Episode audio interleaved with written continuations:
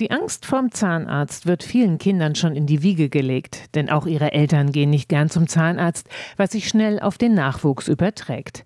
Sätze wie Ach du Arme, musst du zum Zahnarzt oder Na hoffentlich muss er nicht bohren, tragen nicht gerade zu einem entspannten Verhältnis zwischen Zahnärztin oder Arzt und den Kindern bei.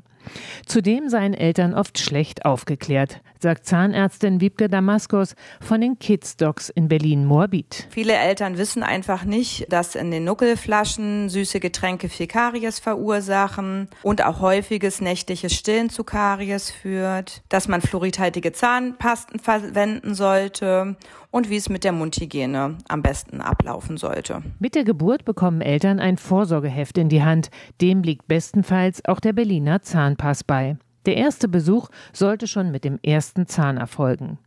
Der Zahnreport der Barmer hat ergeben, dass einerseits die Zahl von Kindern, die überhaupt keine Füllung haben, gestiegen ist, andererseits es aber Kinder gibt, bei denen kaum noch ein gesunder Zahn vorhanden ist. Häufig ist das gesamte Gebiss betroffen. Durch diese Nuckelflaschen, Karies, viel süße Getränke, Apfelschorle ist ja in Deutschland sehr verbreitet als Lieblingsgetränk der Kinder. Auch schlechte Mundhygiene, nicht das Verwenden von Zahnseide. Selbst bei vierjährigen Kindern sollte man schon Zahnseide verwenden. Das heißt, die Kinder haben einfach sehr viel Karies und es zieht halt einen sehr hohen Behandlungsbedarf nach sich, was natürlich bei kleinen Kindern immer sehr schwierig ist. Und Karies am Milchzahn hat auch Auswirkungen auf die bleibenden Zähne.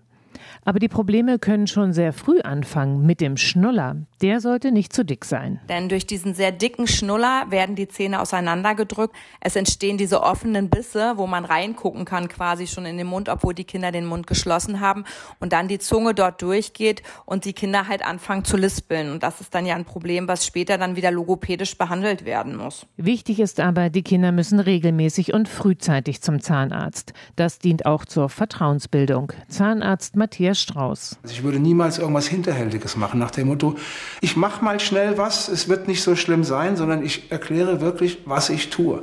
Und dass man auch feste Zeiten festsetzt. Das wird jetzt die nächsten zehn Sekunden passieren. Nach zehn Sekunden höre ich auf jeden Fall auf. Der aktuelle Zahnreport berichtet aber auch Positives. So hat sich die Zahngesundheit der Heranwachsenden in Berlin in den vergangenen Jahren im Allgemeinen verbessert.